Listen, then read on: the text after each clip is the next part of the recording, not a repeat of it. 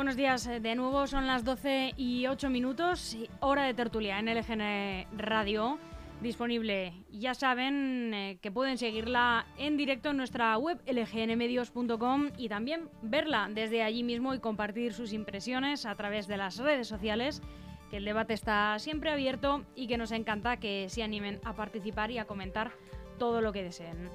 Vamos a poner sobre la mesa algunos temas de actualidad regional para dar a conocer los distintos puntos de vista de los principales actores políticos de los municipios y tener así la oportunidad de escucharlos discutir sus ideas o, por qué no, ponerlas en común.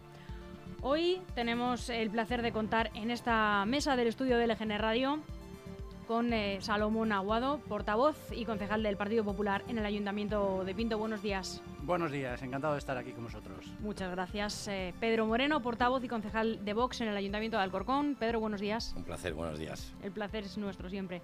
Y Pedro Vigil, portavoz y concejal de Podemos en el Ayuntamiento de Fuenlabrada. Pedro, muchas gracias. Hola, buenos días. Además, te damos la bienvenida por primera vez. Muchísimas gracias. Eh, sí, corregirte en un pequeño tema. Soy portavoz de Unidas Podemos en el Ayuntamiento de Fuenlabrada. Así Pero encantado de estar aquí. Perdón que se me ha escapado. gracias.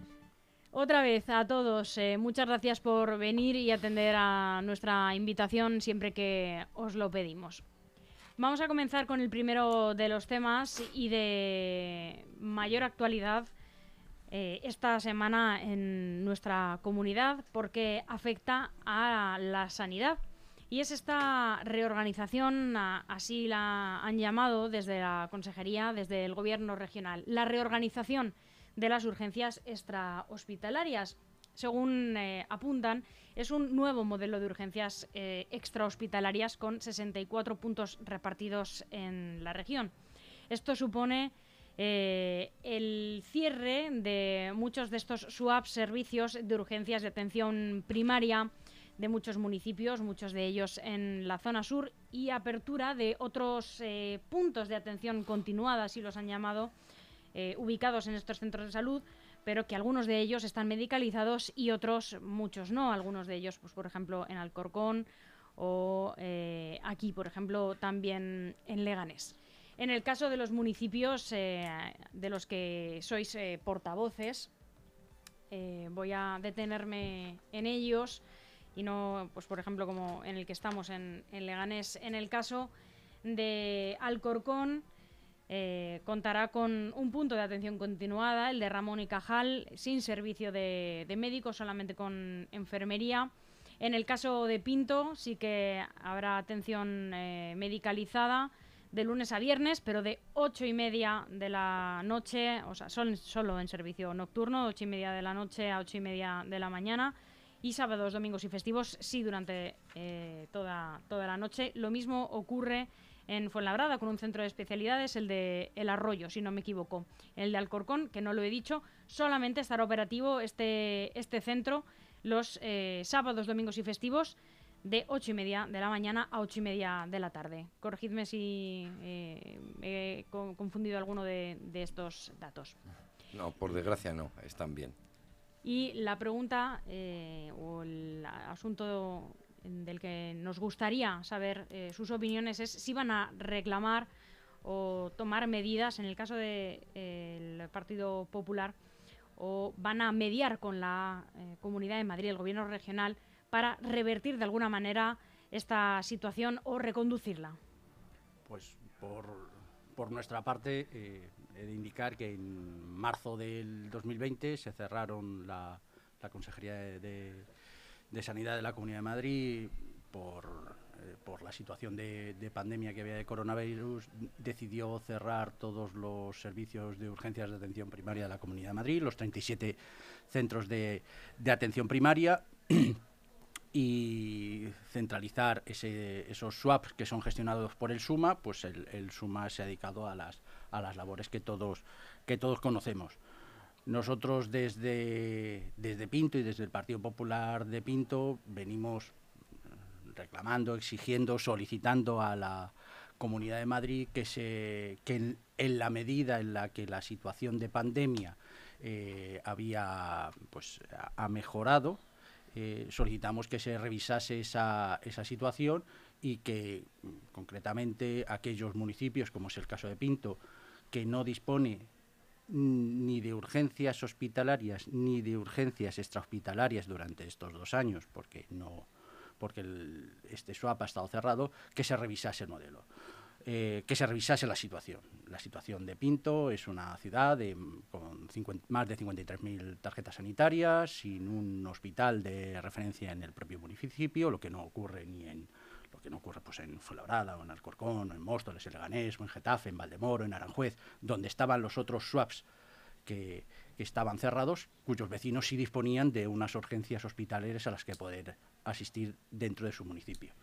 Eh, el nuevo modelo eh, que, va a implementar o que está implementando desde la Consejería de, Sanidad de la Comunidad de Madrid permite recuperar en el municipio de Pinto esas urgencias con la misma eh, frecuencia, el mismo horario que tenía, es en horario nocturno, porque en horario de, de, mañana, por así decirlo, las urgencias las atiende el propio, los dos centros de salud que hay en el, en el municipio. Entonces, eh, por nuestra parte, es decir, por lo que nuestra parte lo que se refiere al, municipio de Pinto, eh, pues, eh, pues nos alegramos de que en este proceso de reestructuración se haya respetado el hecho de que en el municipio de Pinto, que no disponíamos de urgencias ni hospitalarias ni hospitalarias, podamos tener este centro, este centro de salud, este punto de atención continuada eh, en horario nocturno y en horario de fin de semana y,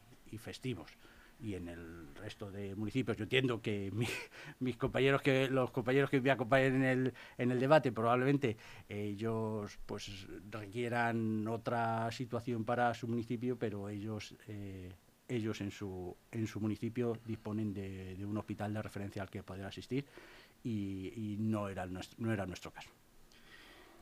Bueno, pues nosotros en Alcorcón ya hemos aprobado en pleno y de hecho aprobamos en su momento en pleno, con eh, Vox evidentemente votó favorablemente en Alcorcón, a una moción en la que se pedía la reapertura a través de los, de los swaps. Eh, esto es una ayusada más. Este es el gran problema que tenemos en la Comunidad de Madrid cuando tenemos una presidenta en la Comunidad de Madrid que está más dedicada a hacer oposición a Pedro Sánchez que en preocuparse por los problemas de los madrileños. Yo entiendo que Pedro Sánchez pues, es una presa fácil y que dentro del Partido Popular había un presidente en su momento que era Pablo Casado y ahora hay otro que es Alberto Núñez Fijó que hacen dejación de funciones en su labor de oposición. Entonces, la señora Ayuso, pues, no sé si tendrá otras metas o no, pero ella lo que eh, se dedica única y exclusivamente es hacer oposición al gobierno de España. Es verdad que el gobierno de España está maltratando a todos los españoles, pero a todos los españoles por igual. A mí me parece, un, desde vos lo hemos dicho, nos parece un gobierno nefasto. Yo en primer lugar me quiero eh, remitir y remito a todos nuestros oyentes a que se metan en la página web de, de Vox Madrid o en las redes sociales de Vox Madrid y vea las declaraciones de nuestro portavoz en la Asamblea, Íñigo Enrique de Luna, al respecto. A nosotros nos parece una auténtica vergüenza esto que están haciendo, porque para empezar, ya no es que se cierren los 37 swaps que se van a cerrar, es que se cierran los 37 swaps. Es que van a abrir solo en la Comunidad de Madrid 10 con médicos, 10 centros que ahora le llaman punto de atención continuada, 10, y 7 de ellos únicamente con enfermeros, 10. Evidentemente, ¿verdad? Que Alcorcón tiene hospital, pero es que Alcorcón es una ciudad de casi 200.000 habitantes, con un solo hospital. Eh, los swap evitaban que muchas, muchas veces las urgencias se colapsaran, y esto era así. Pero es que vamos más allá, vamos más allá. esto es, eh, un maltrato a los propios profesionales de la sanidad. Actualmente en los swaps hay 35, 395 perdón, personas trabajando, profesionales de celadores, enfermeras, médicos, test, eh, TUES, bueno, hay, hay 395 trabajadores sanitarios trabajando en los swaps. Ahora en los nuevos puntos de atención, estos que van a, que van a abrir, eh, hay 296 personas. Bueno, Es decir, 100 personas que se dedican a la sanidad en Madrid se van a ir a la calle a la calle. No creo que, yo creo que la Comunidad de Madrid tiene muchos sitios, muchos chiringuitos más donde recortar. Podemos recortar, por ejemplo, la Dirección General del Español, que no sirve para nada, que fue para darle un puesto a, a, Tony Cantó, por ejemplo, y, podemos ir a muchos más chiringuitos para recortar, subvenciones a sindicatos, subvenciones a, a, muchas organizaciones que no tienen por qué tener subvenciones, que si quieren una organización que se la paguen, como hace todo el mundo, pero de la sanidad no se recorta un euro. ¿Por qué? Porque la sanidad y la salud de los, de los madrileños es sagrada. hablamos de 100 personas a la, calle, 100 sanitarios a la calle, cuando nos encontramos que a día de hoy el Zendal está vacío. Ese famoso Zendal que era, era urgente. Pero es que tenemos el Puerta de Hierro, que la mitad también está vacío por falta de personal. Y además necesita unas obras de mantenimiento que tampoco se hacen. La mitad del Puerta de Hierro se encuentra cerrado porque no hay personal. Y vamos a echar a 100 sanitarios a la calle. Nosotros, como, como dijo ya nuestro portavoz Íñigo Enrique de Luna, eh, hemos expresado nuestro más profundo malestar por estas medidas y eh, nos parece que es un maltrato a todo el personal del SUMA. Pero ojo, que es que lo grave es que se les ha dado 45 días para eh, poder elegir destino, pero de manera forzosa. Y el que no lo haga, el SUMA decidirá a dónde se va, de manera forzosa. Bueno, es un maltrato constante a los, a los trabajadores de Suma, a los sanitarios, a los que desde Vox ya hemos puesto eh, el grito en el cielo, obviamente, en cuanto nos enteramos. Y yo, como, como representante de, de Vox en el Ayuntamiento de Alcorcón, volveré a exigir la apertura, la apertura del SWAPS en Alcorcón porque es una verdadera aberración atentar contra la salud de los vecinos de Alcorcón y de los madrileños en general. Pedro, por favor. Muchas gracias. Eh, yo creo que sería bueno empezar explicando un poco qué eran los SWAP y qué función tenían, ¿no? Las propias siglas, eh, Servicio de Urgencias de Atención Primaria, ¿vale? Entonces, ¿qué, qué periodo cubrían de, tiempo? Cubrían las urgencias desde el cierre eh, de los centros de atención primaria y en fines de semana, es decir, de las, desde las ocho y media de la tarde hasta las ocho y media de la mañana en días laborables y todo el fin de semana. ¿Qué permitía esto? Dos aspectos fundamentales.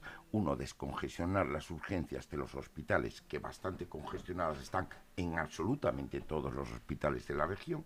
Y por otro lado, acercar eh, pues bueno, las instalaciones sanitarias y especialmente de urgencias a los vecinos. Entonces, mm, ¿qué es lo que ocurre con esto? Pues lo que ocurre justamente es que lo que se está es colapsando, fijaros, por daros datos, en Fuenlabrada tenían, tuvieron en el año 19, que es el último del que hay datos, lógicamente, 33.101 intervenciones. Quiere decir que casi 100 intervenciones diarias. ¿Eso qué implica? Toda esa gente, que, o la inmensa mayoría de esa gente que ha pasado por el SWAP, no va a ir a urgencias del hospital, ayudando a la descongestión que, pues bueno, el Partido Popular, el gobierno de Ayuso, con este metalenguaje, fijaros que habla de reorganización. Esto lo que es es un recorte en todas las reglas.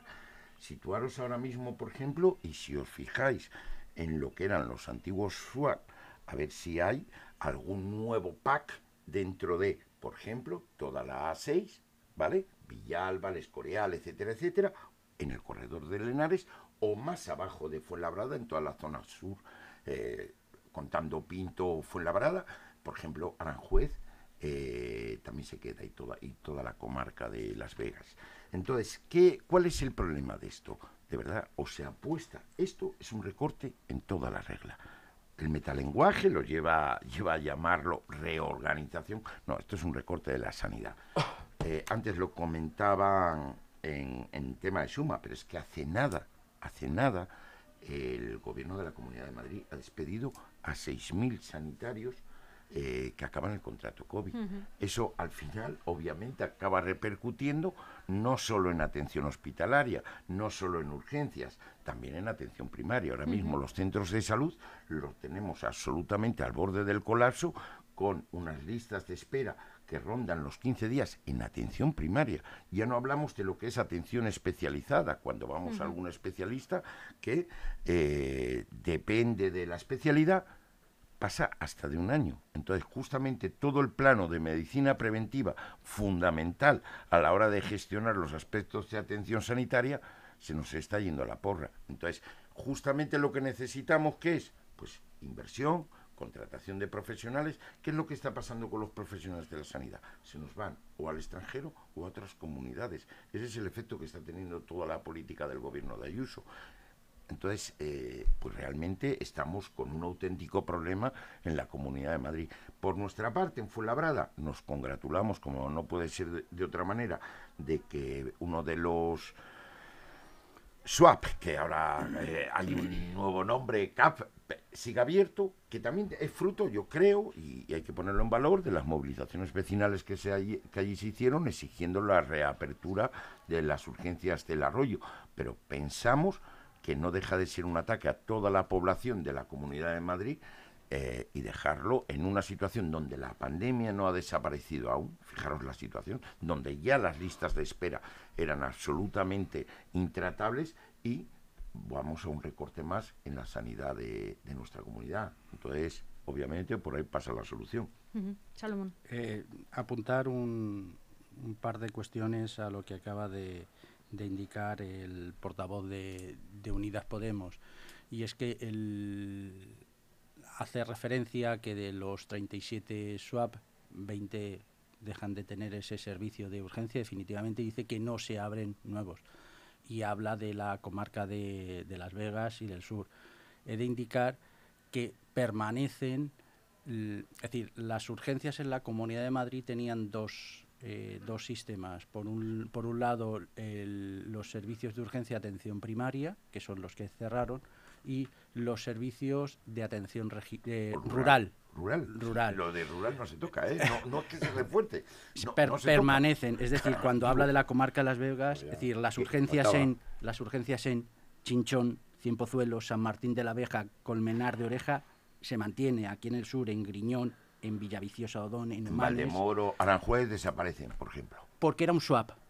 Porque era un swap. No, pero eh, lo que quiero decir es, se integran todo dentro, dentro del sistema. Es decir, que cuando han indicado que en Las Vegas no están estas urgencias, no, esas urgencias han estado, de hecho, se han mantenido durante estos dos años, lo que no ha lo que no ha ocurrido con estos con estos swap. que queremos hacer es que no hay recorte y que no, se van a, a ver significados esas comarcas desde el cariño y el respeto. esas comarcas se, mantienen, esas comarcas se mantienen igual. esas comarcas se mantienen igual. digo, no sé si conoces lo que es la atención rural, pero, pero bueno, quiero decir que hay mucha gente de la atención rural que acaba derivando y acaba utilizando los propios swap. Eh, digo, pero eso es eh, de APC. Entonces, eh, digo desde el respeto, ¿no? seguramente los planos del conocimiento. yo sé que Salomón tiene, un, una parte, tiene un papelón y, aquí defender esto. Perdón, Pedro, porque él ha dicho que se despiden a 100 personas. No se ha dicho que se vayan a despedir a 100 personas. Van a trabajar en el global de, de los puntos de atención continuada, 100 personas menos, que se incorporarán al resto de la, del, del sistema sanitario, porque hay una realidad, y es que no hay médicos para contratar acabamos de despedir. No. Eh, eh, ¿No es verdad entonces los datos lo de... Ah, ¿No se han rescindido 6.000 contratos? Se han rescindido, se han rescindido ah, contratos. 6.000, más de 6.000. Sí, y se han, y se han, y se han, estabilizado sí, y se han estabilizado 10.000. De los 16.000 que se hicieron, se despidió, se ha finalizado el contrato una parte.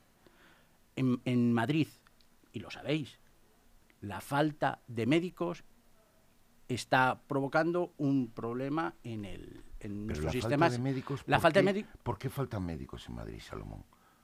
Porque, no los hay. Yo, te cuento. y además, y, el, propio, y el propio consejero, el propio consejero. Acaban de salir las plazas. Eh, MIR, 227, ahora estoy hablando con los datos de memoria, no quisiera mentir. Cerca de 200 no se han cubierto, por cuando históricamente Madrid en atención primaria era referente a nivel nacional. Ahora mismo, ante el maltrato, la inseguridad laboral y la presión asistencial, los médicos no, y, no, y la precariedad laboral ¿eh? que tienen los médicos ¿eh? y, ahora, y, no, ponemos de manifiesto que no hay, no hay médicos suficientes en España pero es que los médicos se están marchando en España sin igual que cubrir los, 200 de los 227 casi 200 se han quedado sin cubrir porque no es atractiva la oferta en Madrid por lo decías antes planos de temporalidad, planos de presión asistencial, condiciones laborales, etcétera, etcétera. Eso, mismo es lo que se quejan de otras comunidades autónomas no, no, periféricas, periféricas a Madrid diciendo que Madrid les roba, en, este, en este caso, Os voy a contar un caso personal para que veáis el, la precariedad laboral de un médico en España, Esa, en, la Comunidad de Madrid concretamente. Mira, eh, Almudena me conoce, yo tengo un, un hijo con una enfermedad grave, hemos tenido que operarle varias veces, una de ellas, la primera, la operamos con un añito y tuvimos que quitarle un tumor cerebral. y nosotros queríamos un neurocirujano en el Niño Jesús en concreto, que era el, jefe, era, era, y digo era porque ya se ha jubilado, de aquí un saludo al doctor Villarejo, si, si me escucha, eh, es una eminencia, una eminencia, una eminencia, pero una eminencia que le, le, contratan de mm, Estados Unidos concretamente, de Inglaterra, de Irlanda, para ir a operar a niños eh, de tumores cerebrales, o sea que no estamos hablando de... Cuando le cuando operan a mi hijo con un año, un año, hablando con él en una de las revisiones que le hicieron y que este señor luego trabajaba en una clínica privada. Y trabajaba en una clínica privada porque cuando me enseñó la nómina es una vergüenza, es una vergüenza que un neurocirujano que le quedaban dos años para jubilarse cobrara poco más de 3.000 euros. A ver, claro, eso, eso es lo que cobraba con los trienios, un neurocirujano, una eminencia. Es lo que cobraba en la Comunidad de Madrid un neurocirujano. Y esto no es que, eh, no, es que esto es un dato contrastado, o sea, es que lo he visto yo. Es que lo he visto yo. Esto es lo que hay.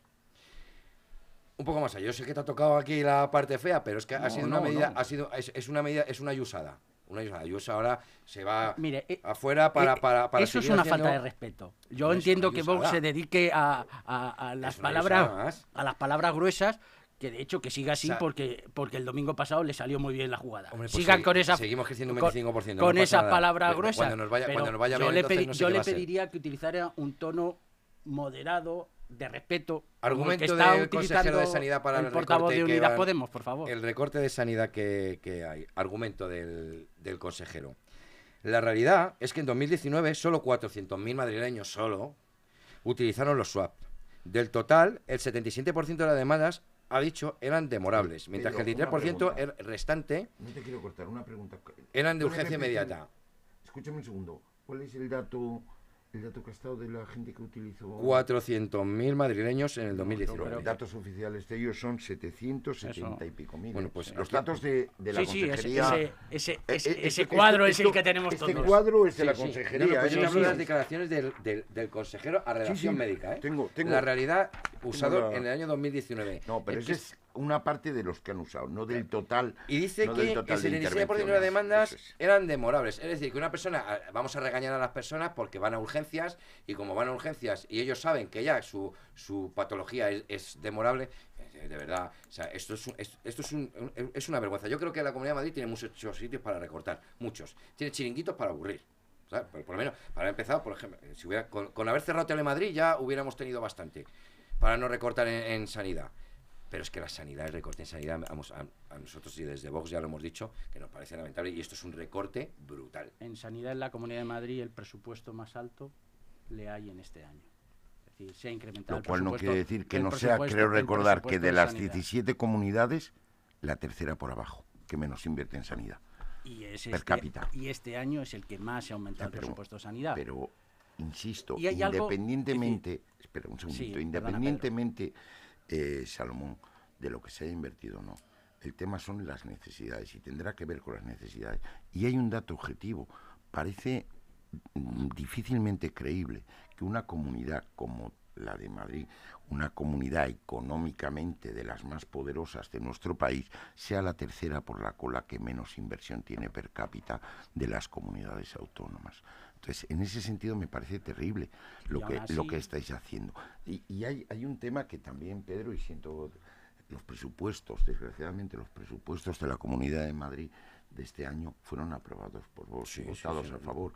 Ojalá la misma pasión que estás poniendo hoy aquí pusiera vuestro grupo parlamentario en la Asamblea de Madrid a la hora de pelear por la sanidad, Es que todo por la no- sanidad es que todo pública en no la estaba, Comunidad de Madrid. no estaba, o sea, este, este recorte y eso no estaba contemplado. no, ya, pero, es que esto, pero el plano presupuestario sí. sí, pero el plano presupuestario, Y, a lo la- mejor eh, podía ser condición sine qua non la reapertura de todos los swap para igual que pusisteis una- otras condiciones para votar los presupuestos, seguramente seguramente esta fuera una buena condición. El plano, de- el plano de la sanidad y la defensa de la sanidad por parte de todos, más allá de las opiniones que tengamos cada cual en términos ideológicos o políticos. Pero igual fue- sería una buena condición para aprobar unos o apoyar unos presupuestos la garantía del incremento en los presupuestos de sanidad y la reapertura. El incremento en los presupuestos de sanidad. El, el Hubo, incremento, hubo, el hubo. incremento que situara la Comunidad de Madrid,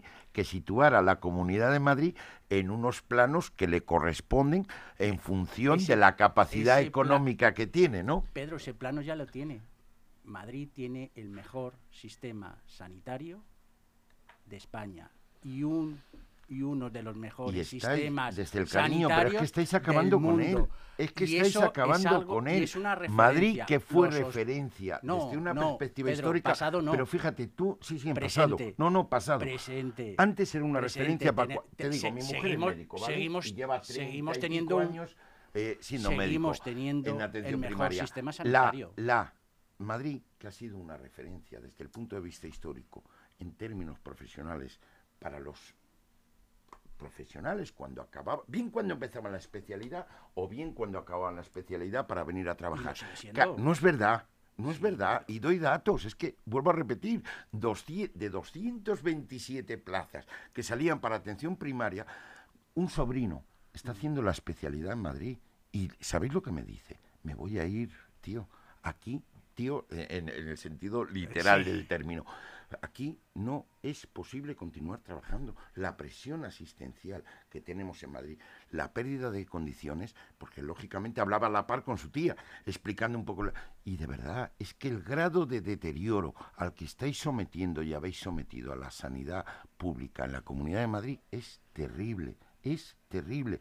Y eso lo pagamos toda la población, lo paga la gente, sobre todo la gente más humilde que sí que, esa sí que no puede eh, no es capaz de ir a la medicina privada. Por eso es tan fundamental y tan democrática el plano de la atención pública, una sanidad pública que permita y que nos iguale de alguna manera ante la enfermedad o ante los accidentes. Por eso es tan determinante la apuesta y la financiación de la sanidad pública y seguir apostando por una sanidad pública es, bien y es- dotada y en términos contigo. materiales y profesionales. Y el partido- Perdón, estoy copando y y, no el quisiera. Partido Popular lo ha demostrado.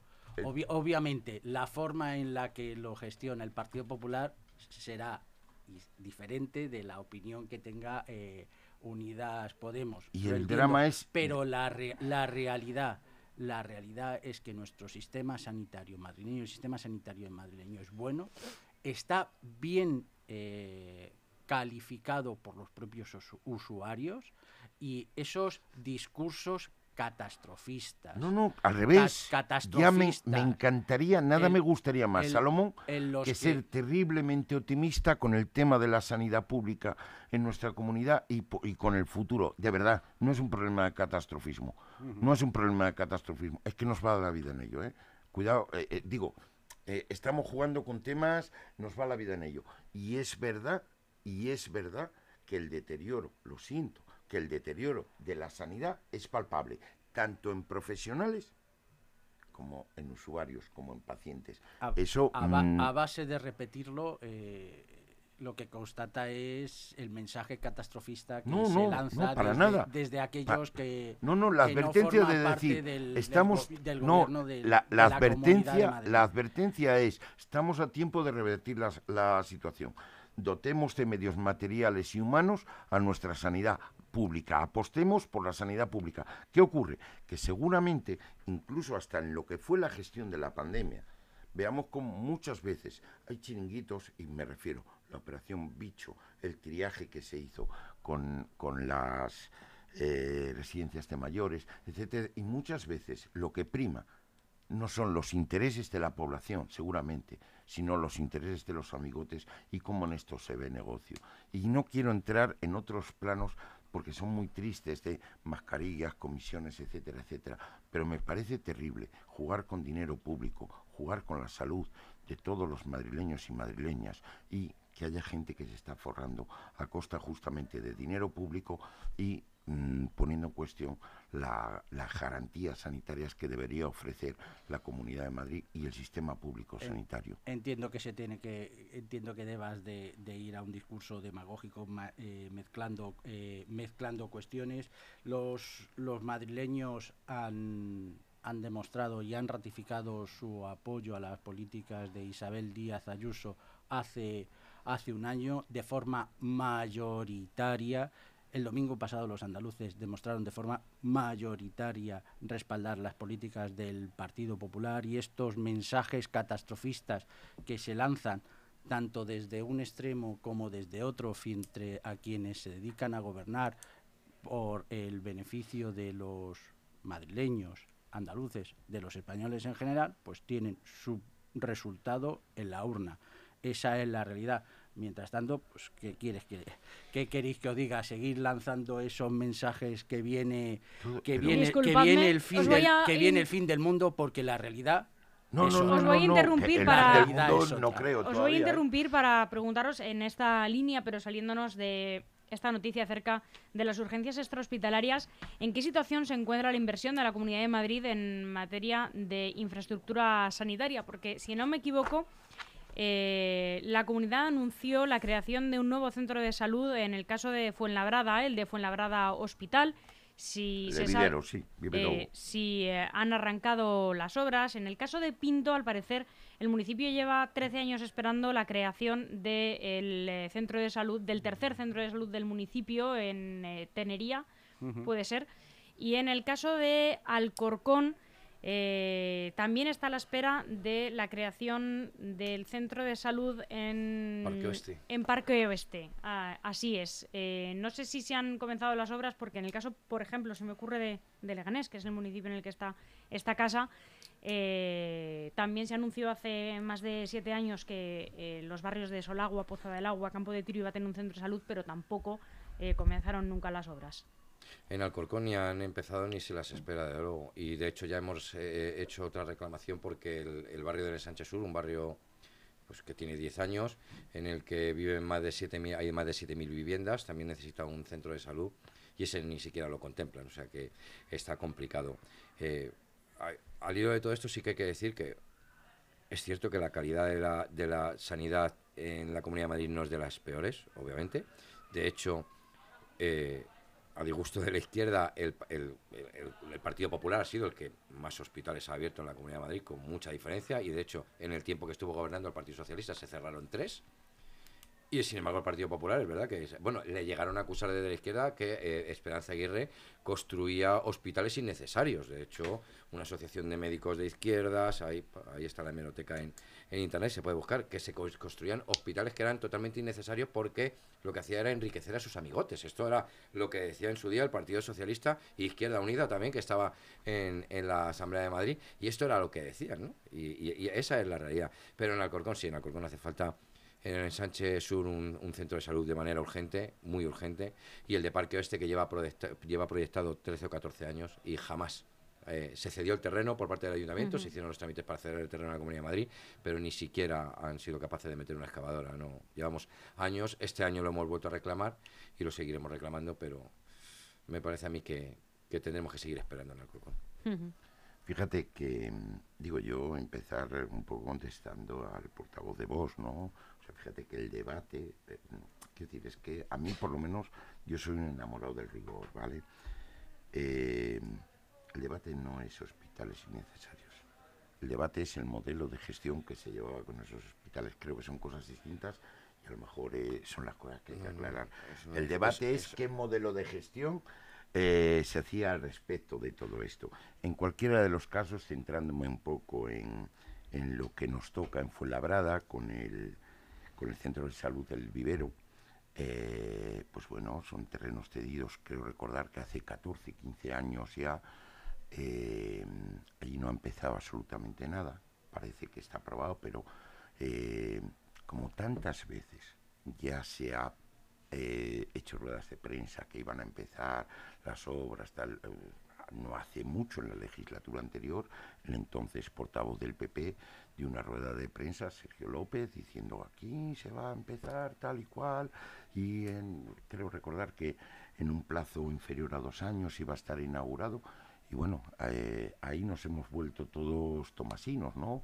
Ver para tocar para creer y cuando veamos un poco que empiezan las obras y sobre todo que se acaban, porque fijaros además, ¿no? En, el barrio del Vivero especialmente sangrante la situación. Ayer todavía, y perdonar que entremezcle, pero ayer todavía el, el lunes, perdón, no ayer, había una, una, movilización justamente porque hay un colegio, el Yvonne Blake, que se va a construir por fases. Allí tenemos una boca de metro con una población que ronda ya los 10.000 habitantes y hay una boca de metro sur que simplemente es aflorarla a la superficie para que entre en uso y ni se le espera y de verdad quedaría quedaría, creo, mejoraría la comunicación de, de, un barrio de nueva creación, como es el barrio del Vivero, en torno a los 10.000 habitantes, incluso si me apuráis, hasta una parte de un barrio cercano que, que es Loranca, que con esa boca de metro también hay una parte que se vería beneficiada. Pero es que en Labrada estamos acostumbrados a sistemáticamente, entre comillas, ser castigados por, por la Comunidad de Madrid nos toca, y, al final, ¿cuál es el drama de esto? ¿Cuánto castigo? Metro Sur, la universidad, la, verdad es que es un castigo... la, la, universidad. La, verdad es que son, son castigos eh, en los que cuando hablan los municipios que tienen, que han recibido inversión por parte de la Comunidad de Madrid, algo en infraestructuras de ¿cuál transporte. Era la jugada, Salomón, hacer metro sur y hacer una curva para que no cogiera. Quiero decir, eh, no, no, yo ya me lo creo todo. La capacidad del PP para hacer esas cosas, igual en vez de hacer. No, no, no, no, pero, pero, pero que, os, que os estáis, que os, que os estáis, que os estáis quejando de la, de la inversión que hace la comunidad de, de, Madrid frente a los, a los municipios que de verdad somos del sur. Datos con perdón. Pinto, Valdemoro, Cienpozuelo, San Martín de la Vega. es decir, claro, es que eh, Humanes. Pues claro, es que, estaremos de acuerdo claro, en que claro, sur, o no es sur. o, esto es. Sí, es, el, es el sur, es el sur que recibe dinero, es el sur que recibe inversión. Joder, coño, es que los que reciben pasta, los que mejor están, son los que más se quejan. Con hospitales ya se quejan de que el centro de salud es que está cerrado. Claro, hombre, ya puestos a pedir, oye, es que estamos hablando de municipios como el de Pinto, ¿eh? sin hospital, porque el alcalde que teníamos socialista dijo que él no quería, que mejor el hospital para Parla.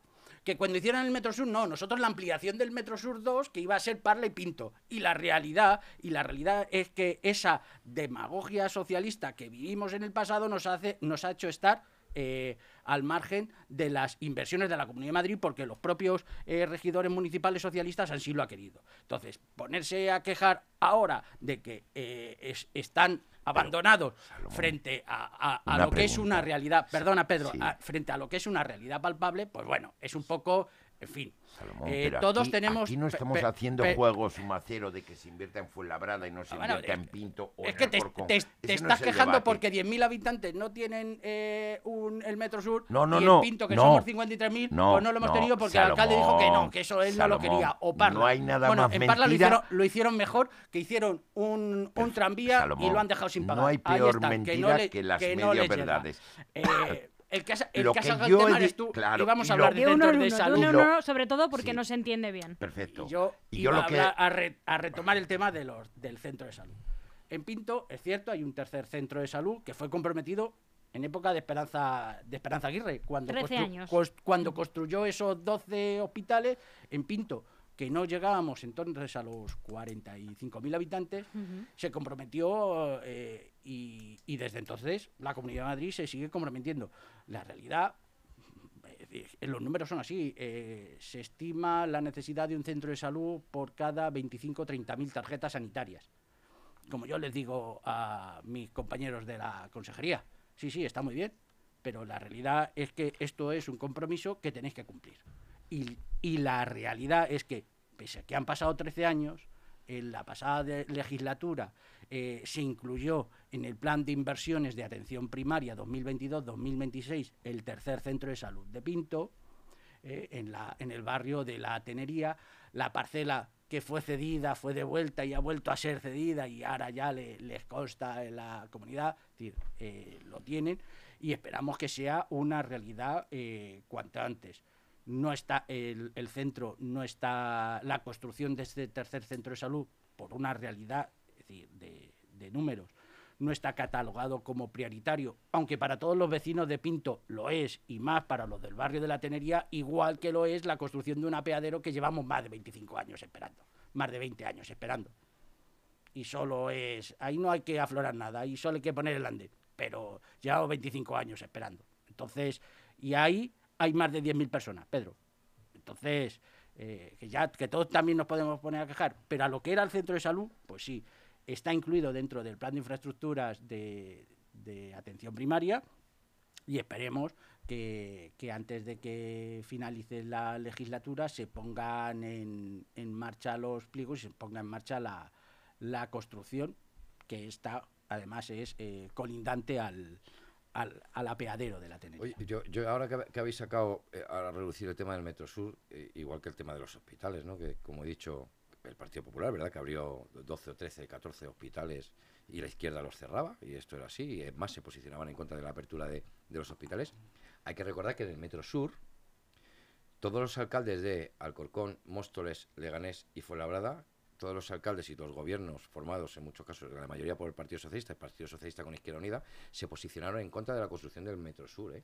El único alcalde de la zona sur de Madrid que se posicionó a favor acordaros, eh, que fue Pedro Castro, que era alcalde de Getafe. El resto, los adalíes de la defensa del transporte público eran los que estaban en contra de la construcción del Metro Sur, igual que los adalíes ahora de la defensa de la sanidad eran los que estaban en contra de que Esperanza Aguirre construyera tantos hospitales. Es que esto, eh, yo creo que, que, es, que es un debate que había que poner en la mesa, porque es que ahora en Alcorcón se nos ha dado la situación rocambolesca, además, de que la alcaldesa ha solicitado, va a solicitar por escrito que el Metro Sur lo amplíen al barrio de, y es verdad que hace falta, del ensanche sur en Alcorcón, eh, porque es verdad que necesita una parada de sur. Y claro, cuando, como yo le dije a ella, porque ella es la única superviviente todavía, pues, como lleva desde el año noventa y tantos en política, la tenemos allí condenada una, además. Una, una, una, super, una profesional de, de, de agarrarse al y, y, además yo se lo dije, digo, pues hombre, es curioso que usted nos traiga aquí ahora esto cuando usted estaba en el gobierno que se posicionaron en contra de traer el Metro Sur al Corcón. Y ahora, sin embargo, coge y ahora son los adalíes de la defensa del transporte público. Bueno, es pura hipocresía, ¿no? De la izquierda, a lo que nos tienen acostumbrados. Pedro, yo, escucha, de corazón, no lo sé. Yo sé que la hemeroteca es mala, ¿eh? Pero, no, no, oye, no, pero si no, ahí, escucha, lecciones Son datos ahí. ninguna. Porque lecciones de hemeroteca, si tiramos de gente de tu partido y de dónde son- viene, son igual nos preocupamos, ¿eh? Igual nos preocupamos y los chiringuitos de los que ha bebido. No, no, yo te lo digo con la mano en el corazón. Yo en el ayuntamiento de Fuenlabrada, y fíjate que no seré yo dudoso de ser del PSOE ni nada por el estilo, jamás he visto una declaración del equipo de gobierno en contra de Metrosur. Eh, De verdad que no las he visto. Ahora, bueno, eh, Si, si lo quieren mirar el diario El País, Sí. Getafe apoya al Metro Sur. eh, el presidente del Circular Tatal, Alberto Ruiz Gallardón, cuando lo hizo, Pedro Castro fue el que defendió el Metro Sur y dice, contradice así la oposición del resto de los alcaldes eh, socialistas de la zona, Móstoles, Alcorcón, Leganés y Fuenlabrada, quienes argumentan que el sur tiene otras prioridades que antes que la línea de metro.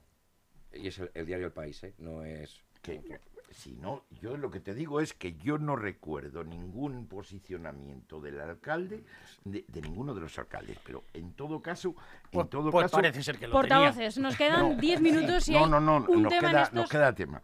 Nos nos queda quedan tema. eh, 10 minutos eh, y nos hemos extendido. eh, me imaginaba que nos íbamos a extender, pero es verdad que, que no tanto. Pero bueno, es verdad que quizás, eh, bueno, quizás no, era el tema más importante, por supuesto, no hay ninguno eh, mayor que, la salud y que la sanidad, así que bueno, no, no, me arrepiento ¿no? De, haber dejado que compartieseis libremente las opiniones, pero eh, también quería abordar este tema de los vertederos, sobre todo en la zona sur, que preocupa mucho a los regidores y portavoces de, de los eh, municipios. Ecologistas en Acción ha estado recogiendo un mapa de la localización y de las características de los puntos de vertido y de los vertederos ilegales de los que tiene conocimiento. Ante, eh, dicen, una falta de seguimiento de este problema por parte de la Consejería de Medio Ambiente, Vivienda y Agricultura y de la ineficacia de las denuncias. Tampoco dejan eh, libres de pecado, podemos decir, a, a los consistorios. ¿eh?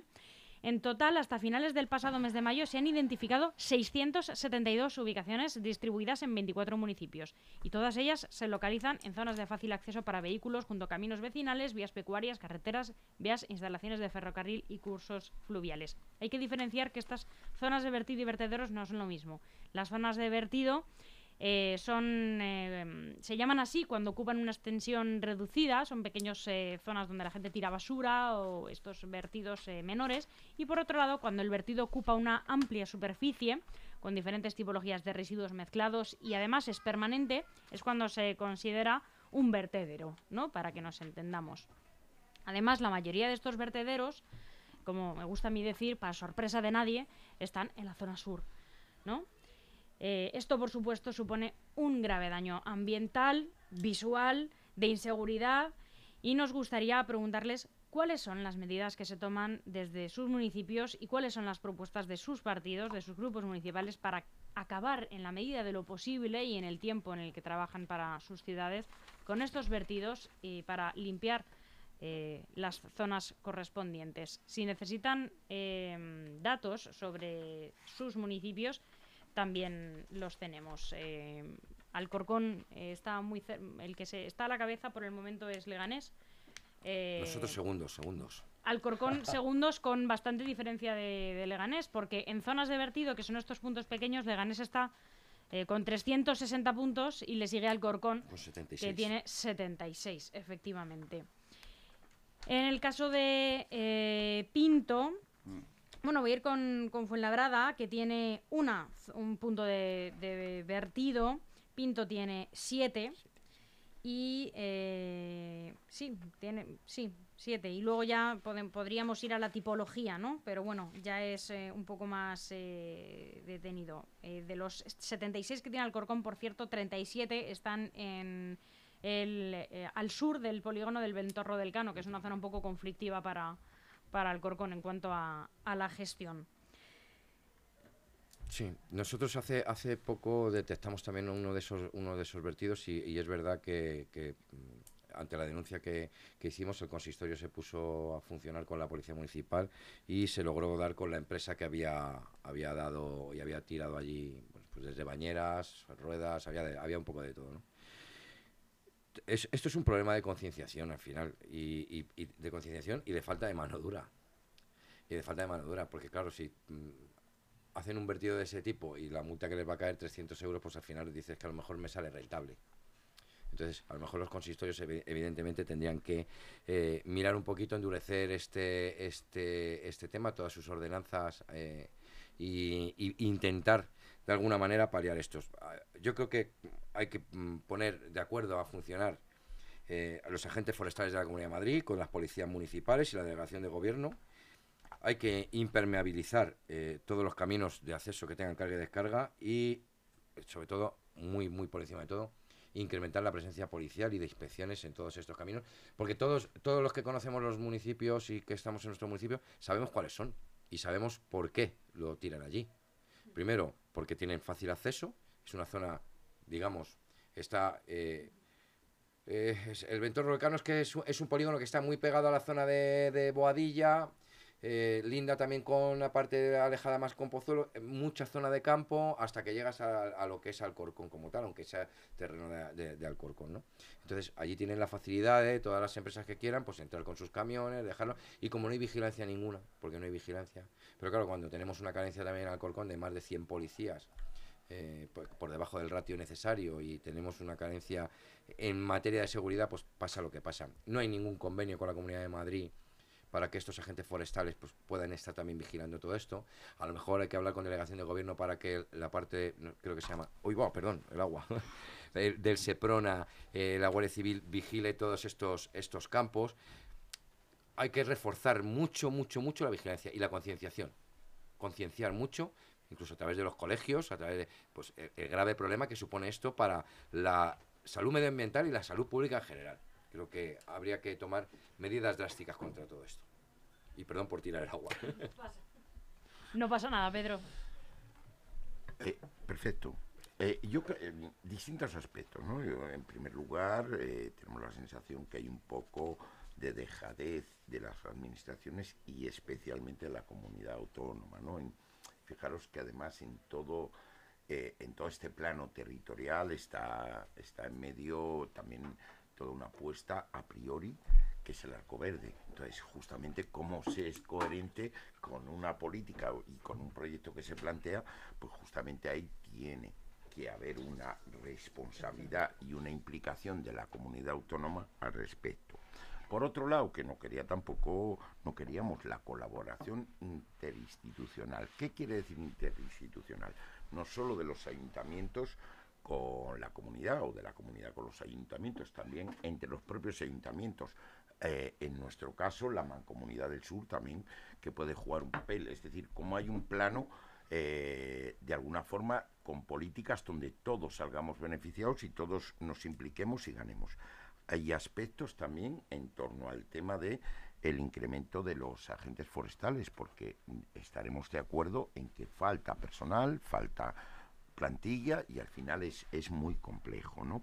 También en ese sentido habría que implicar a los técnicos medioambientales de los distintos ayuntamientos para que jugaran un rol eh, pues bueno, proactivo a la hora de tratar de combatir todo este tipo de cosas.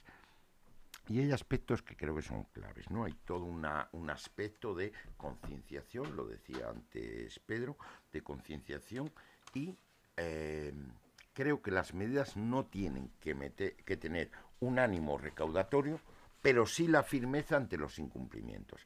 Muchos o la inmensa mayoría de los residuos, según dice el propio informe, de los residuos son de empresas en su mayoría. Hay una parte muy importante ligada al plano de la construcción cómo justamente en los distintos municipios tenemos puntos limpios donde no haga falta eh, hacer vertidos incontrolados en, distintos lugares, ¿no? Pero además, ¿cómo controlamos? Porque también hay empresas, y esto hay que denunciarlo y hay que decirlo, que se dedican al reciclaje, llamémoslo como queramos, y justamente toda la gestión de el tema de determinados residuos eh, como cuesta dinero hacerlo, ellos cobran, pero como cuesta dinero es más sencillo verterlos incontroladamente. Creo que también hay que hacer un seguimiento de todas estas empresas que se dedican al reciclaje, etcétera, etcétera, para que cumplan su, su objetivo. Y eh, una última cosa que sí que nos tiene mm, especialmente preocupados, que es todo el tema de los vertidos de amianto. Ojito, ojito con el amianto, especialmente en Getafe. Eh, que tiene que ver también eh, con que allí estuvo ubicada una fábrica que se llamaba Uralita. En Pinto, en, Pinto, hay, pero sí, no, hay, en distintos, pero si veis eh, los datos del, del propio informe, mm, Getafe juega... Getafe, Parla, Pinto, Valdemoro. Eso es, eso es. Entonces, eh, y otra, joder, congratularme de que todos utilicemos los datos de ecologistas en acción, que da la sensación muchas veces que eh, se sataniza justamente a este colectivo de que hace un trabajo muy muy serio y muy profundo. Y, ostras congratularnos que todos al final lo que estamos utilizando sea los datos que... Bien es cierto que se han, echado mano también, eh, lo digo para defender su trabajo, eh, porque ellos también se han cubierto mucho las espaldas, lo digo para que el oyente se acerque a verlo, de decir, ojo que es que hemos ido a verlo, y hemos echado mano de algo tan sencillo como Google Maps. O sea, algo es tan fácil como eso, una vista aérea. Igual hay una que cualquier, que cualquier vecino, efectivamente, Almudena. cualquier vecino puede, puede tirar de Google Maps, ir viendo y seguramente. No, es una herramienta de que nos lo hemos inventado, nos lo estamos imaginando, es que los hemos contado. Lo que, en cualquier caso, y acabo mi intervención para que Salomón pueda. En cualquier caso, creo que lo que toca es abandonar justamente esa dejadez, planos de implicación, si realmente está el arco verde encima de la mesa, que no sea un documento y palabras bonitas, sino que haya políticas concretas y el último aspecto es todo el plano de la colaboración interinstitucional, porque al final no es quien se apunta a los tantos, porque en esto perdemos todos, ¿eh? que nadie se olvide que con todos estos residuos perdemos todos. Pues eh, con respecto a, eh, a la cuestión que planteas es algo que obviamente nos preocupa, nos preocupa a todos. Eh, de hecho, por circunscribirlo eh, a una de las cuestiones que ha comentado Pedro sobre el, el amianto, en nuestro municipio se aprobó una, una, mesa de trabajo, un grupo de trabajo para estudiar la, pues, eh, la retirada de, del amianto. Desgraciadamente, en tres años todavía no se ha constituido. Es decir, que a veces vemos un discurso en el que hacemos una preocupación o expresamos una preocupación sobre un tema que a la hora de la verdad, pues eh, no se ve reflejado en la acción del, del gobierno. De hecho, en los últimos presupuestos había una partida presupuestaria para recogida de residuos eh, de vertidos ilegales en el municipio de Pinto que quedó sin, sin ejecutar en un porcentaje en torno al 40%.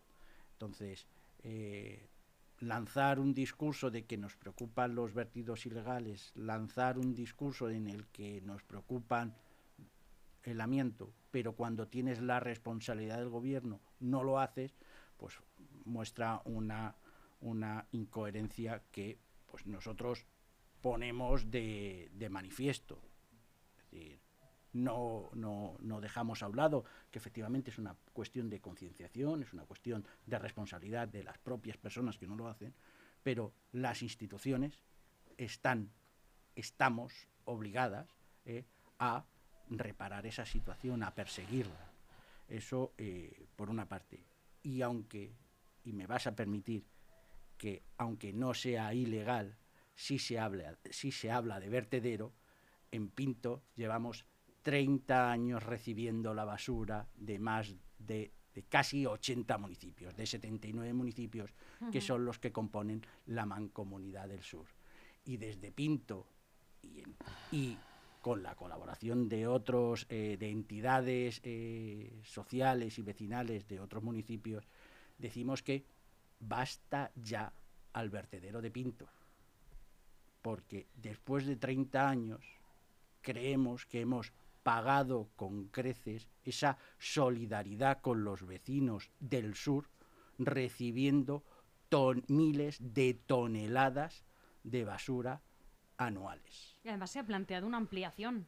Sí, sí, una ampliación a la que eh, nuestro alcalde socialista sujetó la pancarta diciendo no a la ampliación del vertedero cuando hablábamos de la subida de cuota, de, de cota, el recrecimiento del tercer vaso, y no solo se ha subido el tercer vaso, sino que se ha construido el cuarto vaso. Y eso lo ha hecho la alcaldesa socialista de Getafe, eh, Sara Hernández. Entonces, debe ser que esos, esos vertidos ilegales que tienen se le hacen poco, que quiere ampliar dentro del término municipal de, de Getafe el, el vertedero de, de Pinto.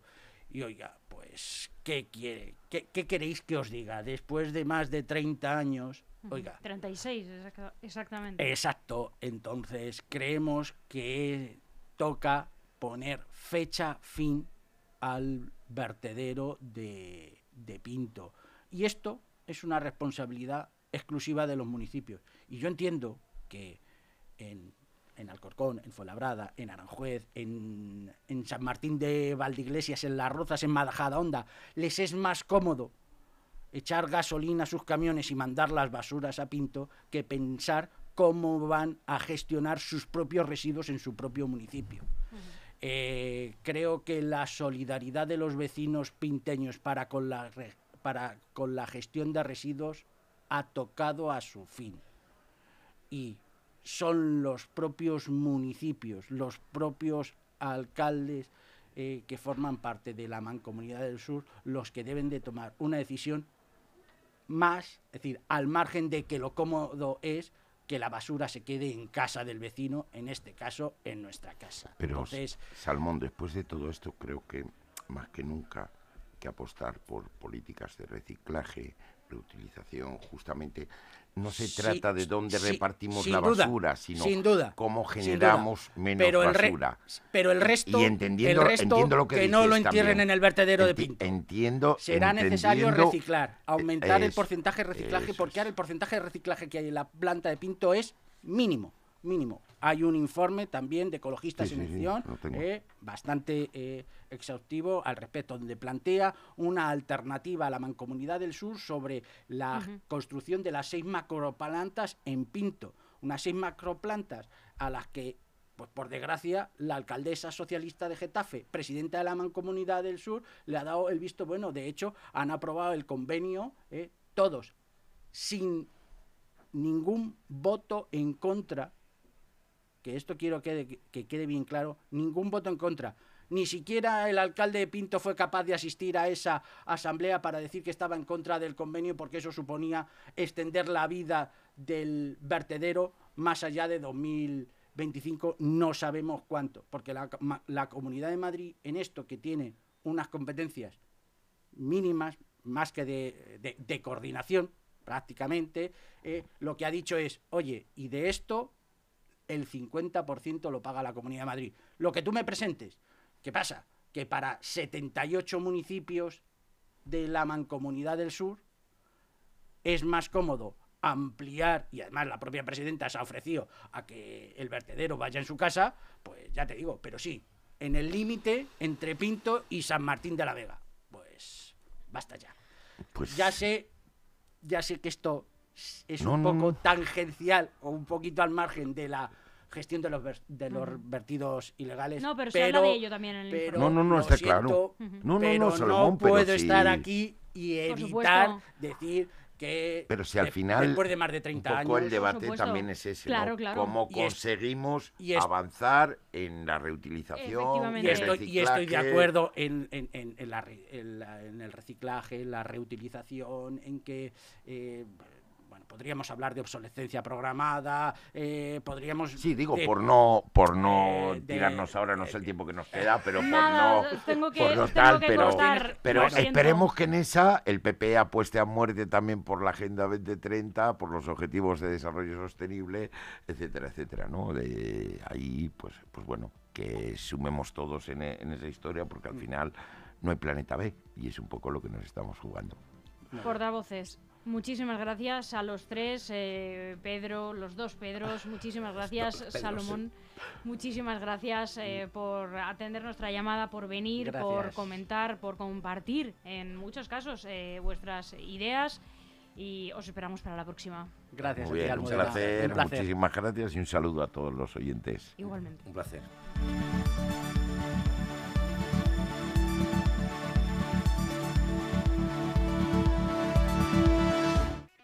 Aún hay algunos que piensan que la radio debe sintonizarse. Nosotros no. Descárgate la app de LGN Radio en Google Play o App Store.